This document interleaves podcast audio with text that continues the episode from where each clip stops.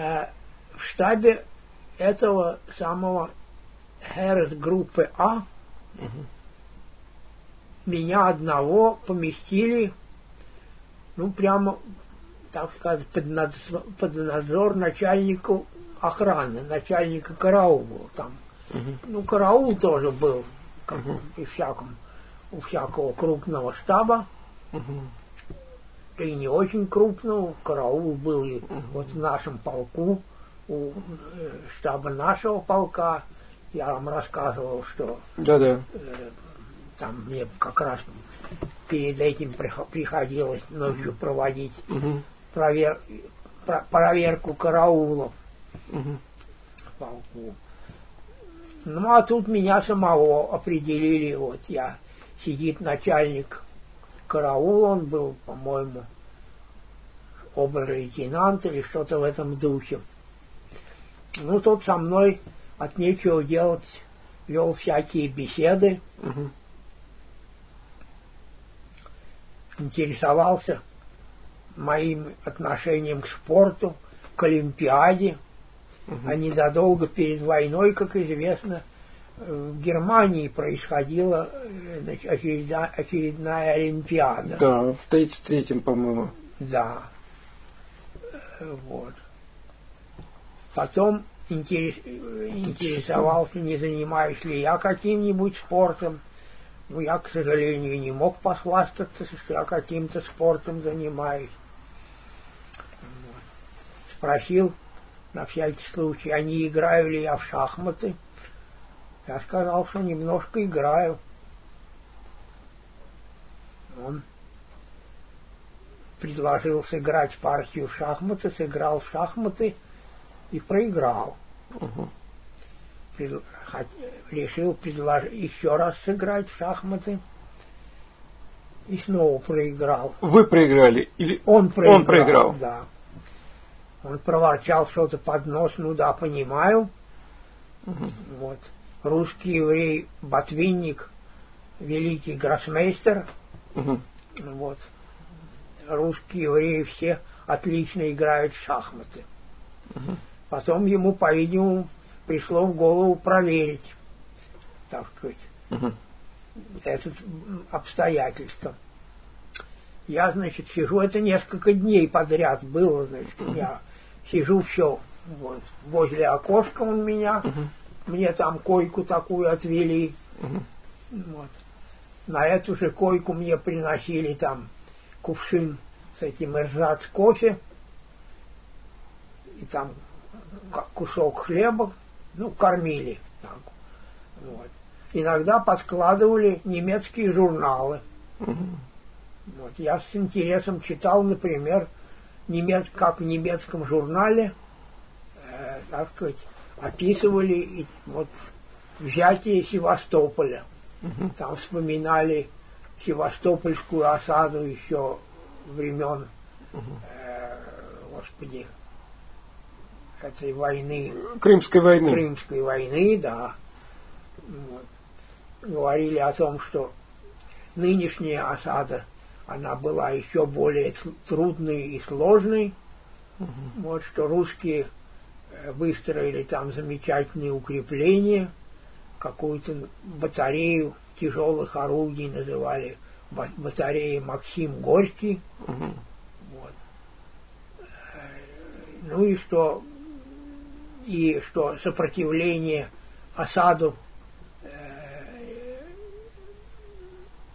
немецкую осаду русский гарнизон Севастополя он вы- выдержал, так сказать, очень хоро- э, хорошо, очень упорная была То есть оборона. как бы как бы с уважением. С уважением, С да. уважением. Мгм. Вот. М. Ну, э, вот. Потом однажды я вижу на этот подоконник кто-то кладет фуражку. Пришел какой-то офицер, я понял, что он был в ранге подполковника, оберст-лейтенант. Я посмотрел его фуражку, там была, значит, под целлофаном, значит, его визитная карточка, оберст-лейтенант и какая-то фамилия такая, значит, э, фон Ляштенберг или что-то в этом духе. Вот. Ну, немецкая чисто фамилия. Но он, значит, о чем-то беседует с этим начальником караула. Время от времени, времени они оба на меня поглядывают. Я понял, что речь идет вроде обо мне. Mm-hmm. Вот. Потом этот самый офицер, этот фон Ляйштенберг, фон, значит, дворянин какой-то, значит, внимательно на меня посмотрел, так очень внимательно, и бросил через плечо этому начальнику караула «Типиш аришес гезихт» типично арийская физиономия. Это он на меня значит, посмотрел. И после этого неожиданно говорит на чистейшем русском языке. Боже, до чего довели эти большевики нашу Россию? У меня глаза невольно на лоб полезли. Он так чисто произнес это по-русски. Нашу Россию.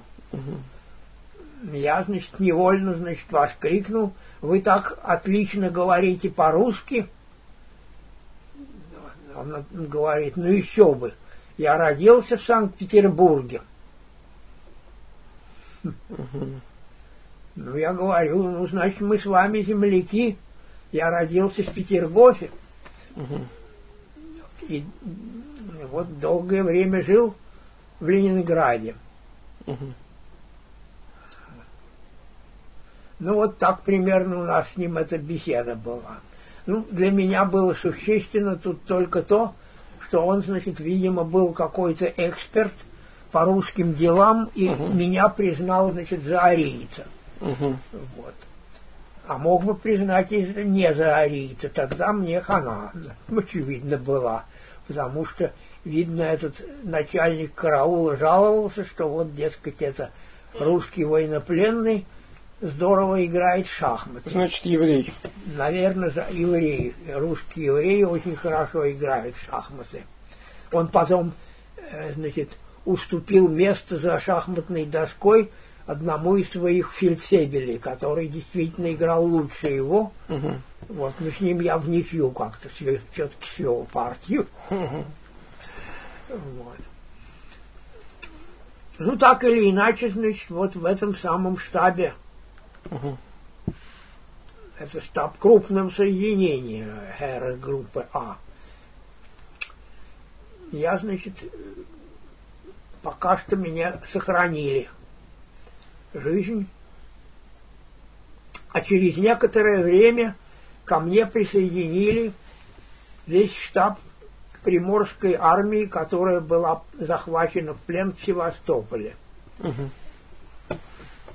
Ну, командующим там был Евгений, кажется, Петров, генерал известный. Ну, на, это, там командиры, штабные офицеры были, значит, весь штаб попал в плен. Они уже успели побывать под началом у э, татар, у, там крымские татары, они, значит, поступили на службу и охраняли пленных советских офицеров и издевались над ними. Они жаловались, что крымские татары ведут себя очень плохо. Те, которые вот поступили на службу к немцам. Понятно. Немцы там чего-то им обещали, золотые горы, независимость, еще чего-то такое. Не знаю, что они, чем они их, так сказать, купили. когда они приехали вот и значит, их расположили вместе со мной, но они поговор... первый вопрос, который они задали мне, угу. был, а как здесь кормят. Вот. Из этого я заключил, что кормили их неважно. Вот. Меня как-то особенно вопросы еды не очень беспокоили, у меня просто аппетита не было. Ну, давали мне кусок хлеба с маргарином, ну, вот этого самого кофе эрзац. Мгм. Ну, еще чего-то там. То есть, то есть там вот какой-то похлебки армейской или чего-то. Может быть, может быть, и похлебку давали иногда. Мгм. Но я меня как-то этого, не- в общем, не волновало. Мгм. Не до того было. Ну, можно понять, да. Я еще не успел, так сказать, вкусить всех прелестей немецкого плена. Вот. Ну вот, меня присоединили к вот этой группе, что я считаю для меня большая честь была э, к этим самым группе сотрудников ну, фактически к штабу Приморской армии, который после героической действительно обороны Севастополя угодил в плен к немцам. И меня вместе с ними повезли дальше. Мгм. Проехали мы через этот Днепропетровск.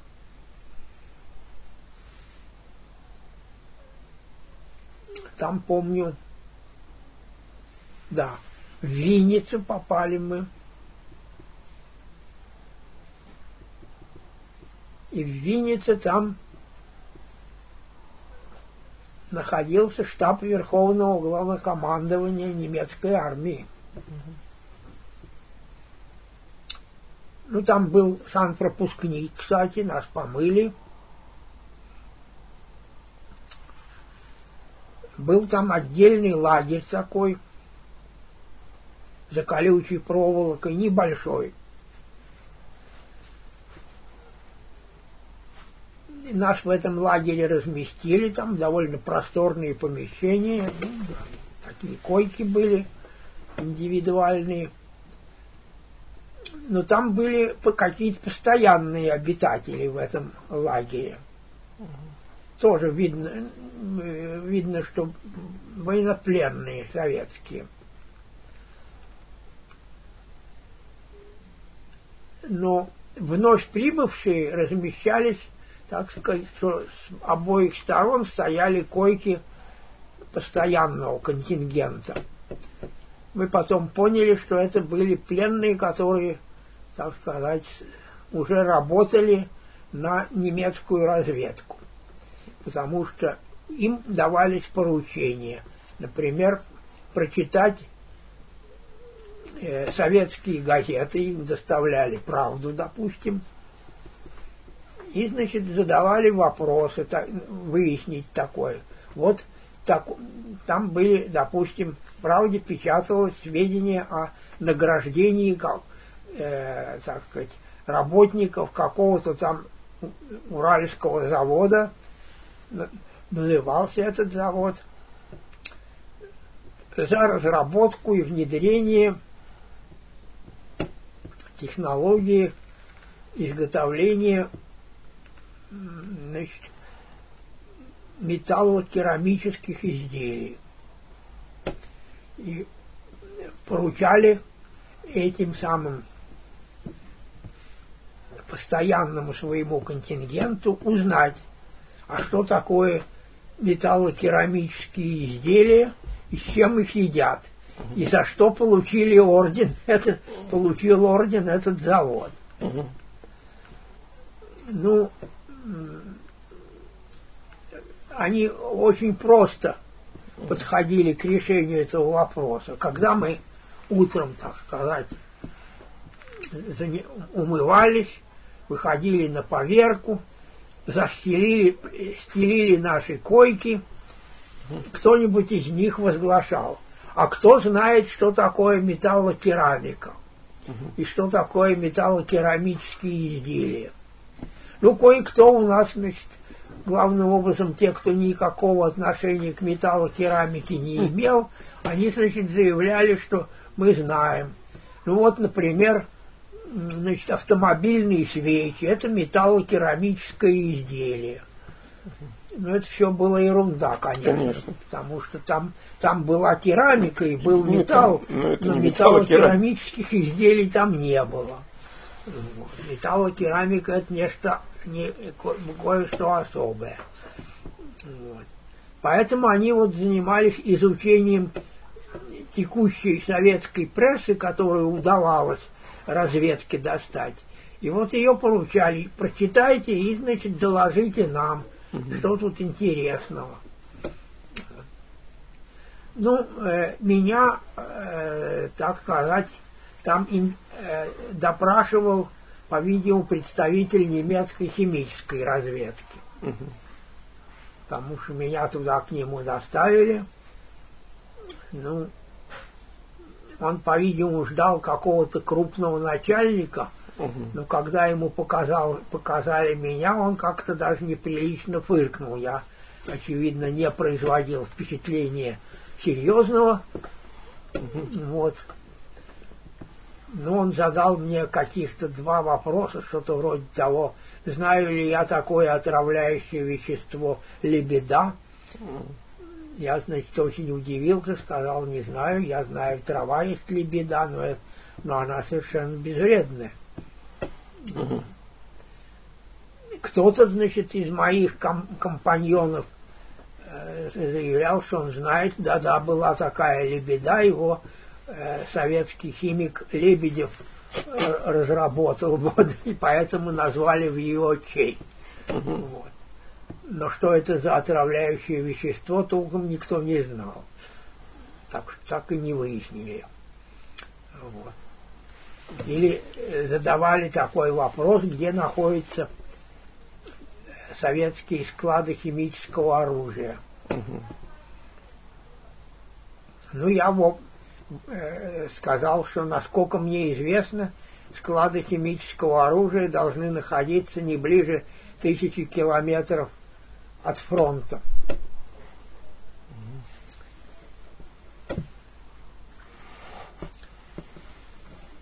Ну и, в общем, этим удовлетворялись. После этого, значит, нашли, что я...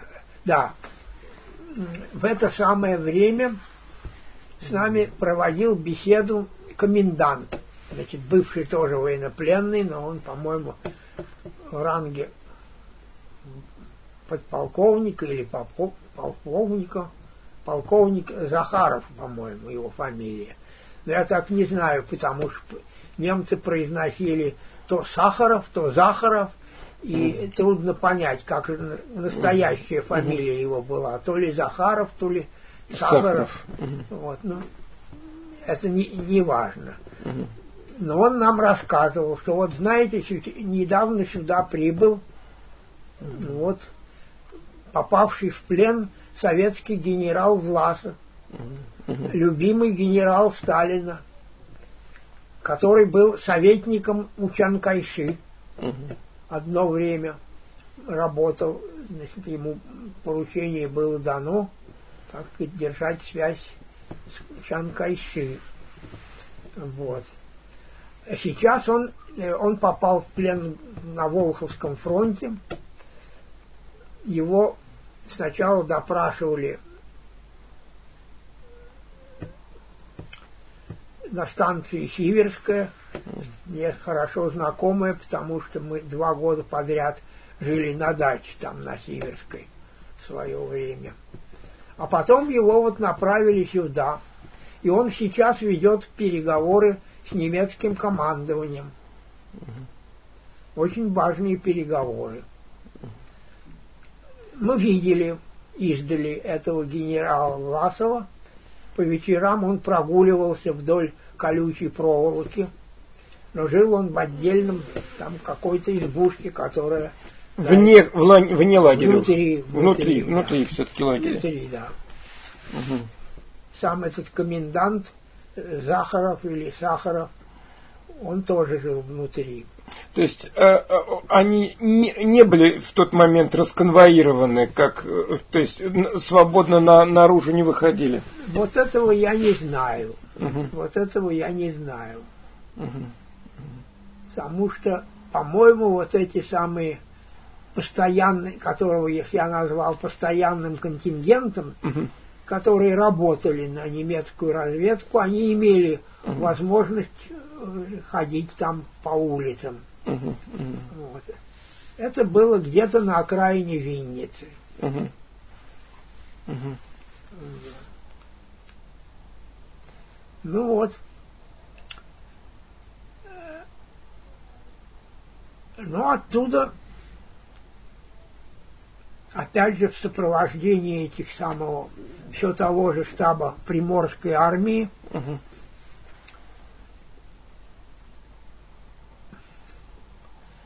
нас отправили уже в Германию, Угу. в Шталак 13Д, в Гаммельбург.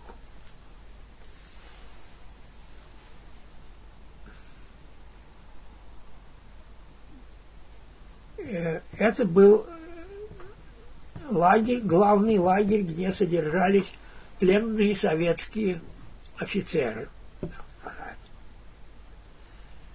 Там был отдельный, отдельный барак, в котором э, жили несколько десятков советских генералов пленных. Тогда это был 42 год.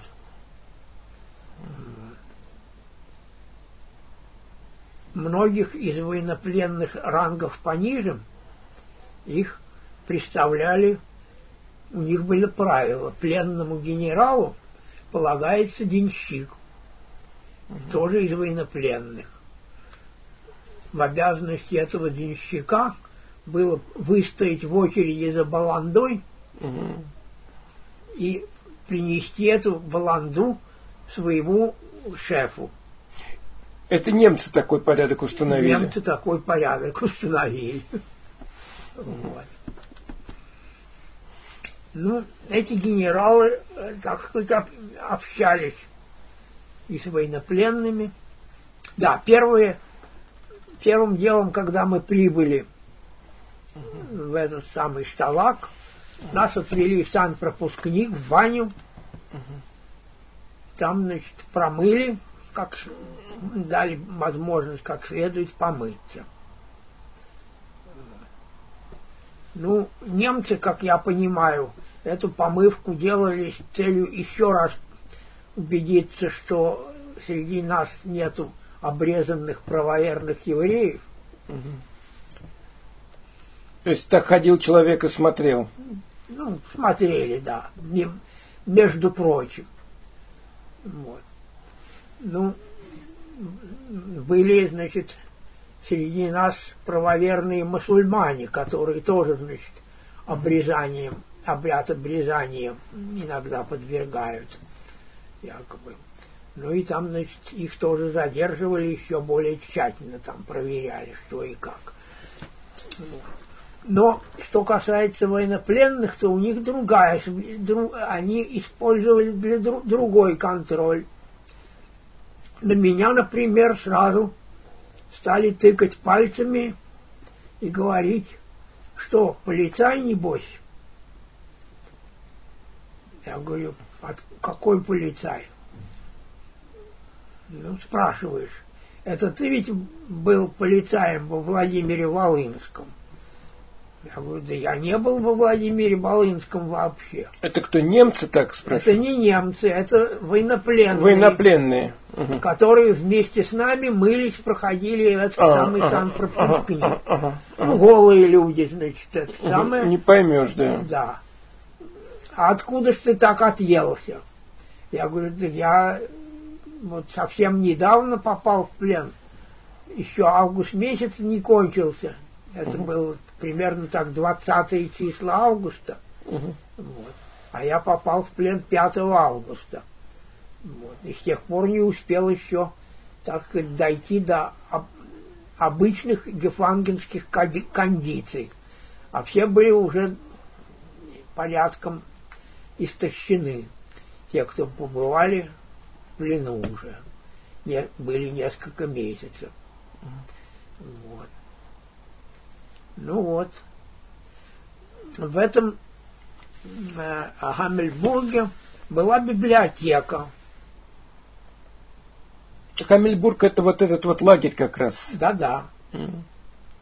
это лагерь. Там была библиотека, в которой можно было прочитать всю мировую фашистскую литературу. Ну, например, там была, был какой-то журнал, по-моему, журнал русских фашистов, так он назывался. Он издавался в Харбине.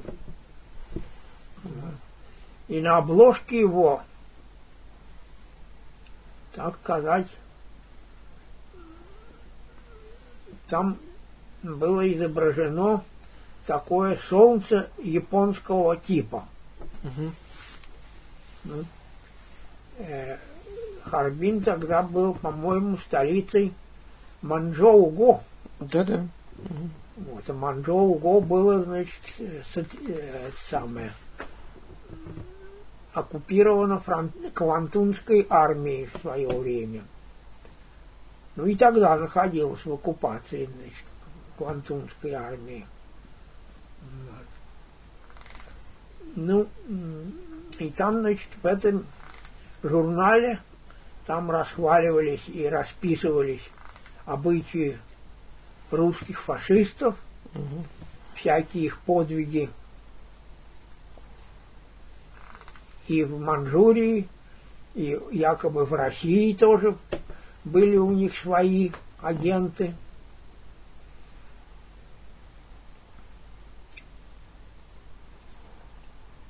Оказывается, были, ну там русские фашисты были организованы по немецкому или, может быть, по японскому скорее образцу.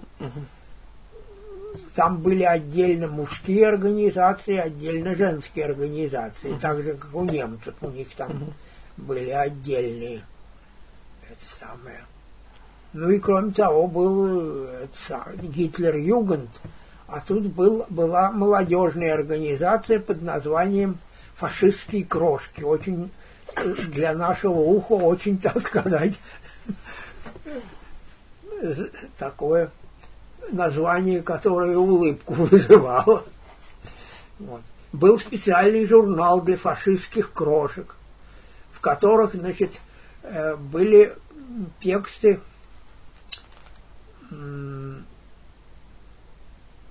ну, каких-то там постановок драматического характера, где, значит, вот, ну, сборов вроде пионерских сборов, так сказать, сборы этих фашистских крошек созывались, и там они, значит, свои постановки такие ставили. Явно антисоветского характера, но там у них были свои фашистские приветствия, нужно было тоже вытянуть руку вперед и кричать «Слава России!» вместо «Хайль Гитлер».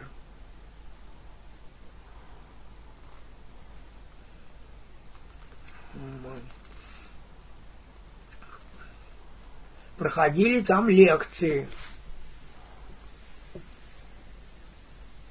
на которых некоторые пленные значит, расписывали ну, все ужасы советской власти. Но были и пленные офицеры же, и даже генералы, которые очень убедительно вступали в дискуссию на этих лекциях с ними. Возражали. А кто читал лекции, приезжие какие-то или э, э, из своих же, из военнопленных? В общем, все из военнопленных, конечно, mm-hmm. были. В каких они, так сказать, условиях содержались, трудно сказать. Mm-hmm. вот. Но люди, люди э, бывавшие в Советском Союзе. Ну, естественно, да. Что, э, были же иммигранты, которые сотрудничали с немцами. Были иммигранты, да. Угу. Были иммигранты. Вот. Но меня, значит, конечно, э, так сказать, наши советские военнопленные сразу отличили, потому что, ну, во-первых, их заинтересовало, что свежие военнопленные. Угу. Поэтому меня, так сказать, проинтервьюировали вот Да, какая-то была там мастерская, сапожная мастерская. Угу. Вообще-то пленным там полагались деревянные колодки такие, типа этих голландских сабо. Угу. Вот. Ну, и, и, некоторым доставалась другая обувь, но вообще с обувью плохо, конечно, было. Поэтому из военнопленных же организовали сапожную мастерскую. Вот. В этой сапожной мастерской, так сказать, явно просоветски настроенный народ почему-то собрался. И они вот меня обступили, вот свежий военнопленный, только 5 августа попал в плен и уже в Амельбурге оказался. Ну и, значит, во-первых, проверяли, действительно ли я попал в плен, так сказать. Вот недавно. Потом проверяли так. А вот мы слыхали, вот нам один тоже военнопленный свежий прибыл, он говорил, что не верьте немцам, которые уверяют, что они там на Кавказе наступают. На самом деле советская армия, Красная армия уже Варшаву взяла или, под, или уже под Варшавой находится. Это было осенью 42 -го года я был вынужден сказать, что, к сожалению, такая информация совершенно недостоверна. Что на самом деле фронт уже проходит по Волге, фронт проходит по побережью Каспийского моря, по-видимому, и по предгорьям Кавказа. Ну, до побережья Каспийского моря они все-таки не дошли. Почти дошли. Ну, может быть. Они были, они были в пригородах Астрахани передовые отряды, но, но, но не, не дошли. Может быть, я не знаю точно. Угу, угу. Вот. Ну, во всяком но, случае... но вы могли думать, потому что вы попали как раз в это наступление, в плен. Да. Могли думать, что они там, да. Вот. Ну, так или иначе, значит, угу, э, угу. под Сталинградом-то уж да, они точно это были. правда, это правда, да. Я знал потому, что прощался с э, этим самым Колей Тимофеевым, он мне сказал по секрету, что наш полк направляют под Сталинград. Угу. 1168 угу. А наш остался вот в распоряжении Северо-Кавказского фронта. Придан был этому самому казачьему, кубанско-казачьему, донскому казачьему корпусу.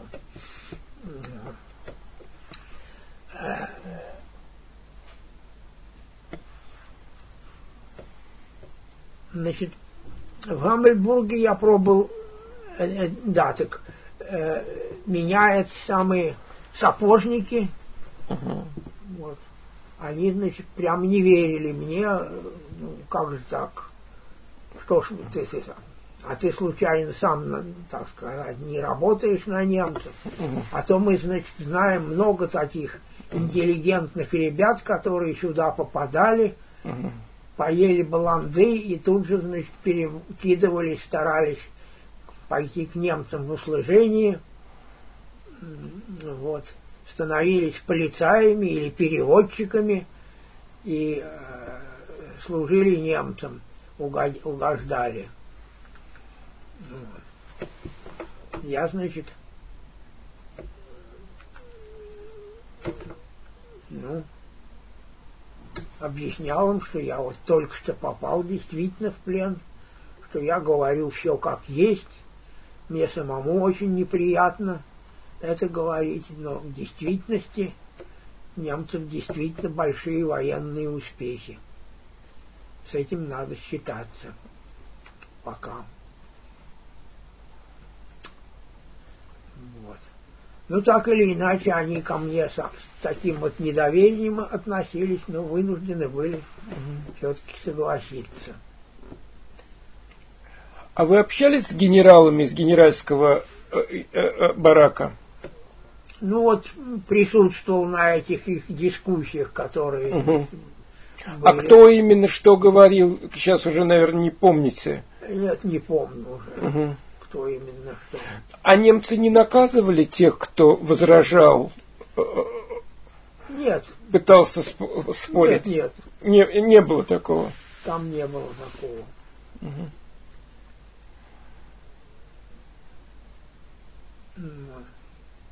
Ну, там, правда, были такие, значит, эпизоды. Вечерняя поверка прошла, но можно еще не ложиться спать. Вышка, на которой часовой, колючая проволока, вышка, значит, обычно на углу стоит вышка, угу. такая на ней немецкий часовой с автоматом. Значит, подходит компания военнопленных, спрашивает у часового, Herr Постен, Herr Постен, ну там принято такое было обращение, господин часовой. Вот. Разрешите мы попоем, по-немецки там говорили. Вот. Ну, часовой кивал головой, дескать, давайте, пойте. Пойте что угодно, нельзя только интернационале петь. Uh-huh. Uh-huh. Можно петь любую солдатскую песню, uh-huh. но э, вот интернационал запрещено было, потому что uh-huh. в Германии интернационал это пели коммунисты, социал-демократы тоже пели. Uh-huh. А Ну и вот, значит, собиралась компания военнопленных и пели. Пусть враги, как голодные волки, у границ облад... Э, оставляют следы, не видать им красавицы Волги и не пить им из Волги воды. Вот. А часовой на вышке стоит, кивает, я-я, Вольга, Вольга, мутер Вольга. Вот так. Своеобразно очень.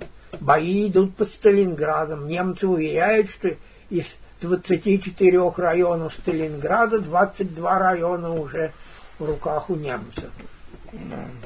А два все еще держатся. Вот это был, был август 42 -го года. Потом нас быстренько да, помню, что э, значит, я там в, помещ... в казармах, это, очевидно, были казармы какой-то воинской части. Угу. И их использовали в военное время под лагерь военнопленных. Потому что там ну, э, ра, эти самые нары были двухэтажные, и на верхнем ну, для обитателей нижнего этажа он мог, как правило, они там писали свои какие-то замечания на э, сооружениях второго этажа. Так что снизу можно было прочитать. Ну, и там были немецкие какие-то даже стихи, что-то я помню было. Одно началось о Хамельбург, verfluchtet Ort, вот проклятое место Хамельбурга. Вот. Mm-hmm. Я сейчас уже забыл точно, как это по-немецки написано, но, в общем, там уже mm-hmm.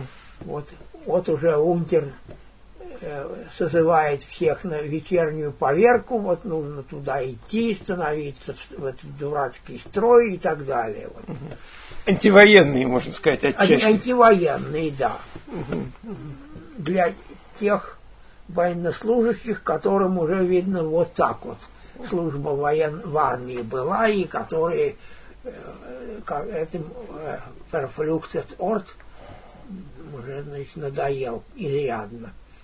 Вот. Но мы в этом Гамельбурге пробыли недолго. Э, там был лагерь и для французских военнопленных, которым было разрешено получать посылки с родины. Mm-hmm. Там сформировали из вновь прибывших в основном команду, рабочую команду и отправили вот на работу. Я помню, что когда собирали, там какой-то был представитель, угу. Он в таком тропическом шлеме, типичного, как колонизаторов изображают у нас на карикатурах, Мгм. и с каким-то тоже таким стеком, Мгм. которым он подгонял, то он отбирал пленных так вот и подгонял этим стеком. Мгм. И кто-то из пленных, он, значит, выразил сомнение, что могу ли я участвовать в вашей этой рабочей команде, потому что меня тут записали в хоровой кружок, что я и певец, я Во- ich bin в, в Гаммельбурге. Мгм. Вот.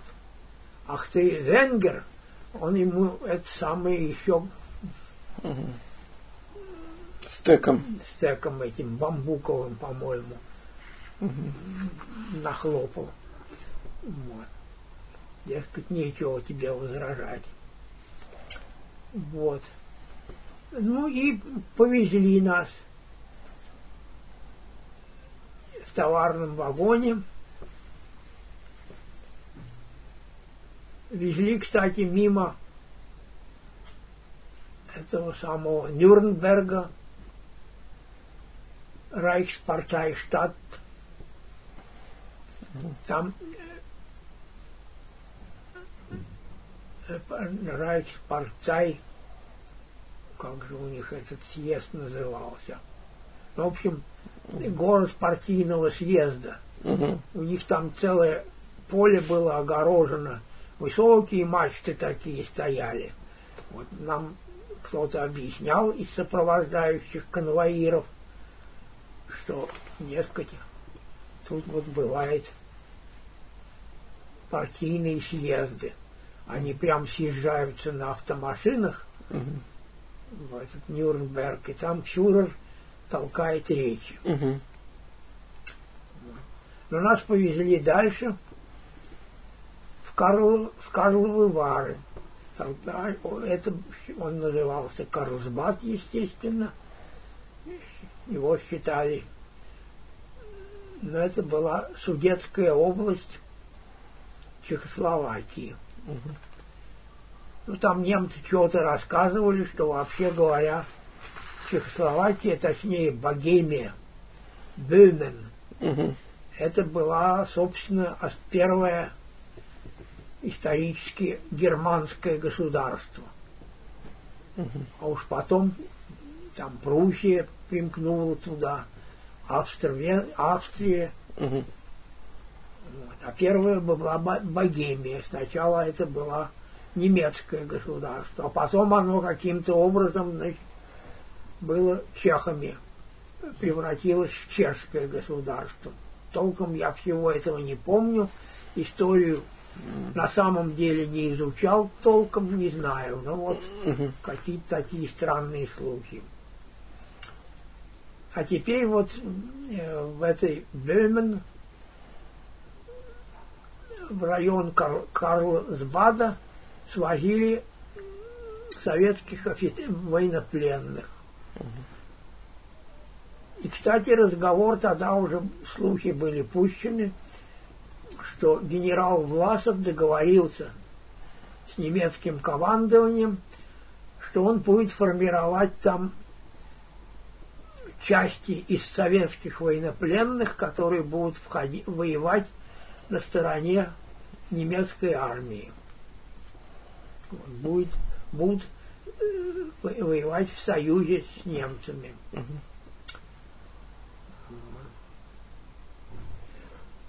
Сначала нас выгрузили на такой станции Майерхофен. Это пригород Карлсбада.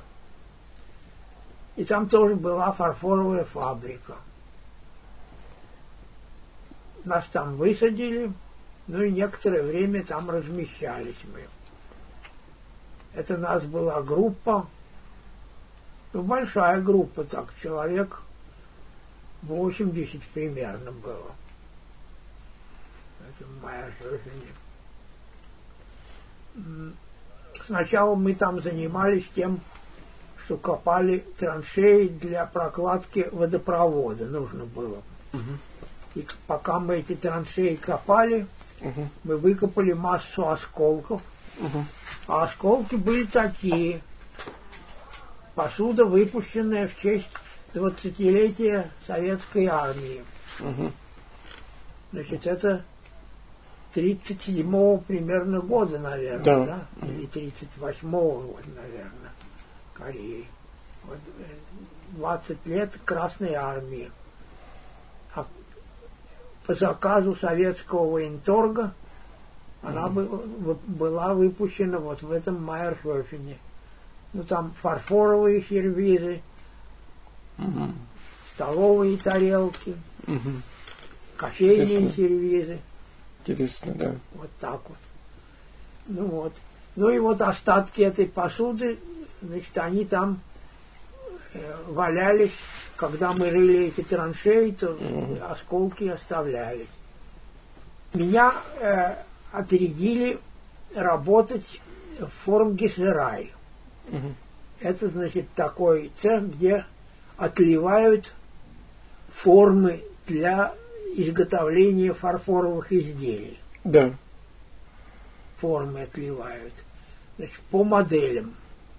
Значит, Мгм. модель а- заливается гипсовой массой, раствором гипса. Угу. Гипс застывает и образует, значит, вот Угу. форму, в которую, в свою очередь, затем ее заполняют фарфоровой массой Угу. и обжигают в печи. Угу. Вот. В этой форме. После чего получается фарфор. Потом ее разбирают Угу. и вынимают оттуда эти фарфоровые изделия. Так, э, Ничего. форм Гессерай, значит, мы там по моделям Угу. заливали эти, должны были готовить эти самые растворы э, гипса Угу. и э, готов, вот эти гипсовые формы отливали. Угу. В этом было наше занятие. Нам на фабрике это ну, нас охраняли все время. Угу. Всякие это были солдаты, которые присутствовали в цехах. Угу. Ну, они с нами разговаривали. В общем-то, особой враждебности не выказывали. Правда, и zwei, drei Wochen уже в это время как-то не очень было среди, среди них. А что такое э, zwei, drei? Две-три недели, значит, А, до, а. ко- до окончания войны. А, да, да, да. Но Сталинград так упоминали часто. Часто заводили воспоминания, вот, дескать, хорошо было, когда Молотов с Риббентропом договорились, Мгм. когда у нас хорошие отношения были. Угу. Значит, настроение уже поворачивалось. Ну, по-всякому. Вот. Но меня, значит, быстро сочли, что я, значит, явно скрытный коммунист, Угу. и что тут началось вот что. Началась вербовка во Власовскую армию. Объявили, что генерал Власов собирает армию для борьбы против большевиков. И все желающие могут, значит, записаться в эту армию.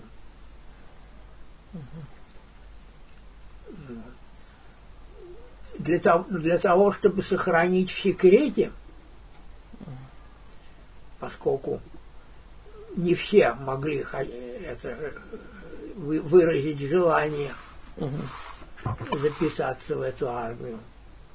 Для этого это дело было о- обставлено так, что нас выстроили во дворе,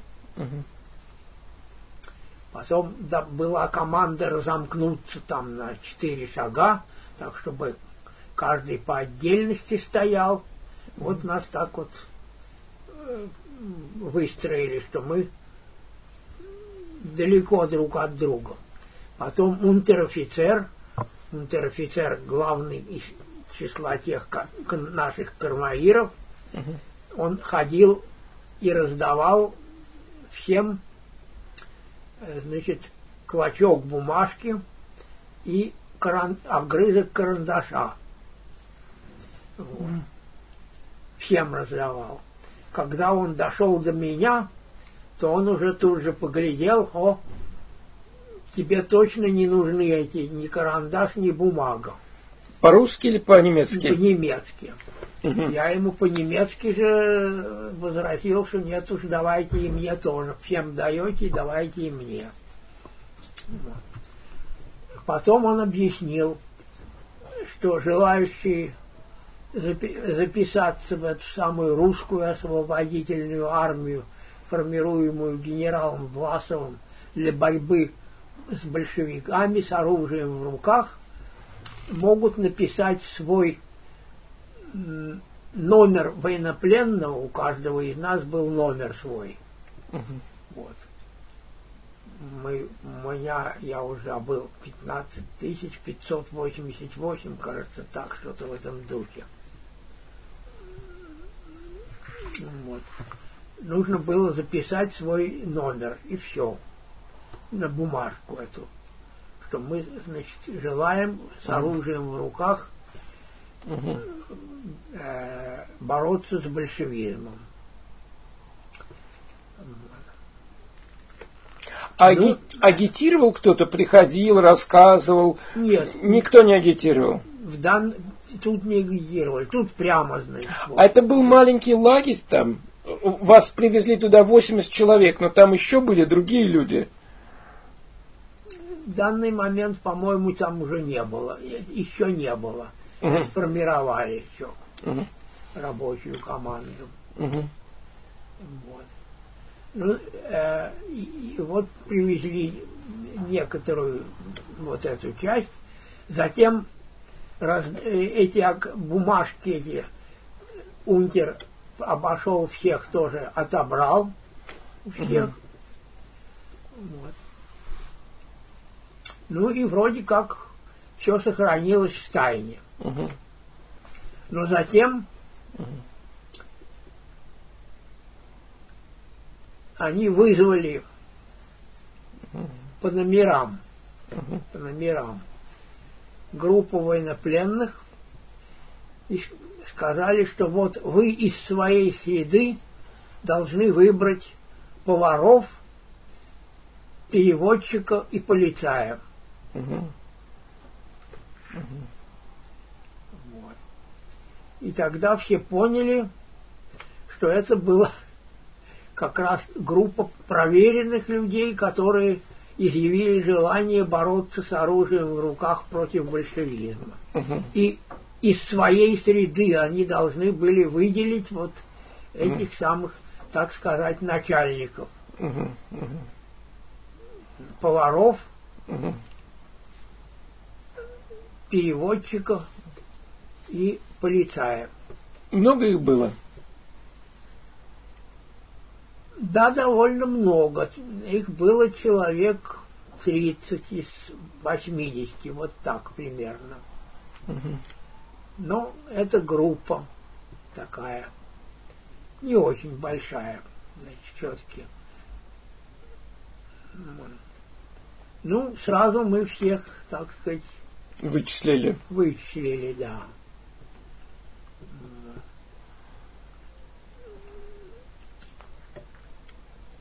Ну, они там что-то такое, кого-то выделили из своей среды. Мгм. Ну, на этом дело пока и ограничилось. Мгм. А нас, значит, сначала определили на работу в том же этом самом Майерхофене.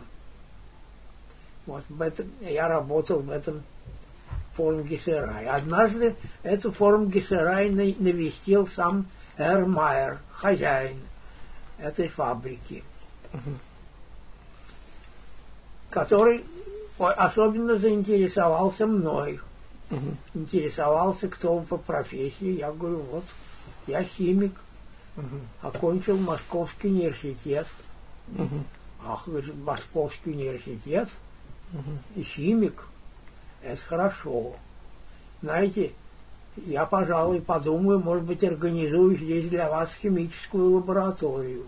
Мне очень нужны химики, ну, конкретно те химики, которые занимаются керамикой.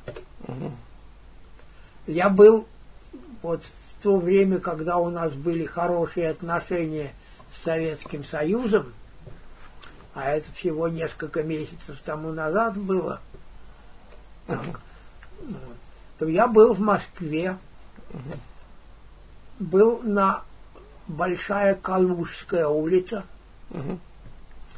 он так и сказал, Большая Калужская, вот, в Академии наук. И там Академии наук тоже занимаются керамикой. Вот, занимаются образованием структуры скалина. Ну, я понял, что они были в гостях у Рейбендера. Что этот Эрмайер был в гостях у Рейбендера. Это подтвердилось потом? Да, подтвердилось. Угу. Более того, вот все эти карлсбадские фарфоровые фабрики, их несколько было. Вот этот Майерхофен, наша Дальвиц, потом еще Содау, еще какая-то. Вот все они, значит, э, пользовались каолином из Цетлицкого месторождения. Там был такое местечко Цетлиц. Mm-hmm. Вот. Которое, где добывался этот каолин. Mm-hmm. Ну и э, вот Надежда Николаевна Серб-Сербина, которая работала бы старая сотрудница Петра Александровича Ребендера, она как раз специально занималась структурообразованием вот э, этих самых в Цетлицком каолине, Цетлицкий каолин. Про Майера, правда, я с ней не разговаривал, но она говорила, что немцы приезжали, делегации там, значит, пытались налаживать всякие контакты. Потом у этой фабрики были заказы для Красной Армии. Да, были так заказы что... для Красной угу. Армии тоже. Вот. Угу. Но, по-видимому, все-таки этому самому Геру Майеру угу. не разрешили организовывать для владавца угу. лабораторию химическую или керамическую лабораторию где он мог бы заниматься какими-нибудь исследованиями. Э, вот. А ну, возможно, поскольку в списках э, значит, тех ангелов, которые изъявили желание с оружием в руках выступить против большевизма, в этих списках владавца не оказалось. Я оказался в списке того большинства, которое, значит, не желает с оружием в руках. И это все большинство, оно было немедленно удалено из этого И всех нас повезли в другое место, на другую фабрику, в этот самый Дальвиц или Даловице по-чешски. Это тоже пригород э, этого Карусбада. Там примерно такая же фарфоровая фабрика. Интересно, что э, перед входом на территорию фарфоровой фабрики стояло двухэтажное здание такое, солидное довольно, на котором была надпись «Керенский» латинскими буквами. Потом нам объяснили, что в этих краях оказался казачий полковник Чигиринский, угу. который поселился в э, Чехословакии, ну, будучи э, э, приехав в Европу вместе с остатками Белой гвардии или Белой армии. Вот. И он значит, выстроил себе вот эту виллу и назвал ее вилла Керенский. Так знак уважения к своему лидеру. Он, значит, уважал партию кадетов, по-видимому. Каде... Нет, Керенский был СР. А, может быть, СР. Значит. Ну, глава Временного правительства последний, да. Да. да. Угу. Вот. Ну вот. Э, ну, а в этой самой э, команде нас поместили в таком заведении, где раньше была конюшня. Ну, там сохранилась такая маленькая, висела это самое, конская подкова над входом, над, над дверью, входом в эту самую конюшню. Вот. И, значит, была надпись «Шталюнг». Ну, Понятно, стоило. Что? Конюшня, конюшня. Конюшня, да. Вот. Ну, тут меня в этой же команде сказали, что вот про тебя известно, что это ко мне этот унтер обратился, что ты владеешь немецким языком, угу. поэтому тебя назначат переводчиком. Вот. Уже в этой части, которая не собиралась воевать угу. против большевизма. Я к тому времени уже знал, что, так сказать, переводчики, как и полицаи, пользуются со стороны ну, военнопленных, не желающих воевать против большевизма, угу. так недоверием и угу. от, к ним относятся с презрением. Вот. Поэтому я отнюдь не собирался стать переводчиком таким неуважаемым. Я все-таки надеялся, а вдруг когда-нибудь удастся вернуться из плена, что я тогда, как я буду отчитываться тогда, что я служил у немцев переводчиком. Вот. Поэтому ну, Унтеру пришлось меня отыскивать. Но он где-то такое, значит, нашел вот мой номер, очевидно, еще раньше было записано. Меня э, в этой Екатериновке со мной длинную беседу имел химика, видимо, не нашли, но сказали, что со мной будет беседовать кор-артст. Кор-артст – это высокое военное звание, военный врач, корпусной врач. Угу. Вот. Считали, что, видимо, он хорошо разбирается в химии, поэтому угу. Можно, значит, ему доверить это. Этот кор арт, он, видимо, ему допрашивать советского военнопленного было не очень приятно, но он представлял себе, что, наверное, придется выбивать из него всякие сведения, угу. информацию. Поэтому он устроился в фруктовом саду в этой станице Екатериновская, посад... поставил там пишущую машинку Райнметалл, посадил за нее своего какого-то санитара или значит, помощника медицинского в ранге фельдфебеля. Угу. Тот, значит, за этой пишущей машинкой все мои показания записывал немедленно.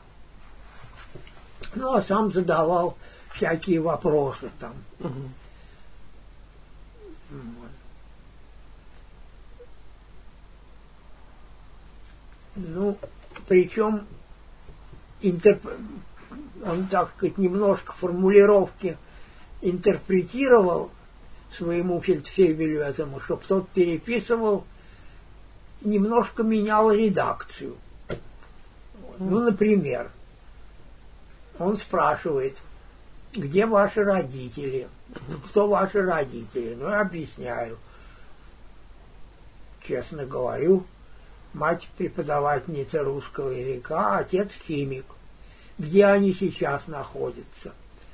Я говорю, они находятся в эвакуации, они sind эвакуирт. Я наивно полагал, что слово эвакуация интернациональное, и что немцы его понимают так же, как и мы. Значит, ну, эвакуирован, значит, эвакуирует. Есть такое слово в немецком языке. Но он, значит, неожиданно для меня говорит, эвакуирует, вас из das эвакуирует. Verschleppt, слово verschleppt означает другое, высланный. Вот. Угу. На самом деле. Сосланный. Да, понятно. Вот. Значит, ну я а слово эвакуировать мы, говорит, не понимаем. Угу. Ну, раз не понимаете, ну пусть будет хотя бы и фершлеп. Угу. Куда они фершлеп-то? Угу. Я говорю, на Ура. Действительно, они были на эвакуированы в МИАС, угу. в Челябинской области. Вот. Но протоколе-то осталось фершлепт вот такого вот угу. облегченная интерпретация, значит, угу. что вот, дескать, не совсем безнадежный с точки зрения вербовки человек. Угу. Вот. В заключении он там написал, что отлично знает э, химию, отлично знает немецкий язык, снова пятерку получил, по-моему, незаслуженно совершенно. Ну, может, на фоне других, которые к ним попадали. Может быть, да хорошо знает физику и математику. Тут я уже обиделся, потому что а, ты ж меня не экзаменовал ни по физике, ни по математике. Како, как, чего ж ты мне четверки ставишь за это? Он действительно поставил, так сказать, четверки по физике и по математике, не имея на это никаких оснований, ни за, ни против на самом деле. Вот. Ну вот, ну вот, возможно, что благодаря таким вот характеристикам, которые положительным с точки зрения немцев, опять же, на меня, вот меня конвоир, который возил еще до города Шталина, mm-hmm. тот же показывал мне сопроводительный документ, где было написано, что вот с ним желательно отвращение хорошее. Но они поняли, что вы большая птица подумали, что я большая птица. Ну, да. им было выгодно, конечно, поймали пленного, угу. чего вы с ним возитесь-то? А может, это важная птица? Ну вот. да, да, да, что вы э, начальник химической службы начальник армии. Да? химической службы, начальник химической службы, это большая шишка, вот э, меня так и не показали начальнику химической службы этой самой Э, немецкой армии. Вот. Хотя могли, хотя сам генерал Руов, видимо, со мной беседовал таки. Вот. А тут это все-таки засекретили. Задавали вопросы иногда, там, значит, насчет того, какие отравляющие вещества новые отравляющие вещества применяют в советской армии, в Красной армии. Ну, я тут ехидно так отвечал, что да нет, никаких новых нету. Э, Все известные там. Э, в немецкой армии, насколько нам известно, тоже нету ничего нового. Все те же Гельбе Кройц, э, Грюне Кройц, и так далее. У них там какие-то смеси были отравляющих веществ с такими названиями. Вот. Тогда еще я помню тот э, меня какой-то, это, по-моему, в той же Кущевке какой-то немец, полковник, uh-huh. меня, так сказать, экзаменовал. Uh-huh. Вот. Он тут не выдержал и сказал, а вы про уран что-нибудь слыхали? Угу. Вот. Я сказал, да, слыхал, как же. Работал Луиза Мейтнер, Мгм. вот, которая изото- это, э, спонтанное деление изотопов урана открыла, вот, и, ко- и на основании которых вот сейчас э, якобы можно сооружать атомную бомбу, Мгм. которая будет обладать огромной мощностью. Это, это вы знали? Это да? я говорю, что это я знал, да. Мгм. Вот. Но я знаю также и то, Мгм. что всего критическая масса Мгм. природного урана, Мгм. значит, она настолько велика, что э, всего, если собрать уран со всех известных месторождений, Мгм. то его не хватит для создания критической массы. Поэтому атомную бомбу из натурального урана делать невозможно. Мгм. Ну, кстати сказать, получилось так, что я работал-то в этих самых э, предгорьях рудных гор Мгм. в окрестностях Карусбаза. Мгм. И одно время работал там как раз в Нойдеке, вот в таком ущелье. Да, там это, где этот самый, там где Цетлицкий каолин этот добывали.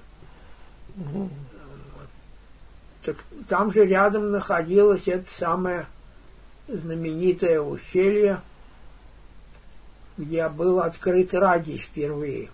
Вот, этой самой Кюри? Кюри, да. Кюри. Мгм. Это у них называлось. Господи, как же оно называлось? Ладно, потом как-нибудь. Потом, потом. Да. Вот. Да, э, э, оно называлось Иоахимсталь. Мгм. Вот. А у нас как-то иначе тоже называлось какой-то таль. Таль это долина означает. Долина святого Иохима, очевидно, перевод. Той, до- того месторождения, где э, Складовская Кюри, в общем, она Обнаружила. обнаружила радий. Там урановую руду добывали. Уран использовали для, окрас... для э, окрашивания фарфоровых изделий. Его и сейчас, по-моему, урановые красители иногда используют для этой цели. Мгм.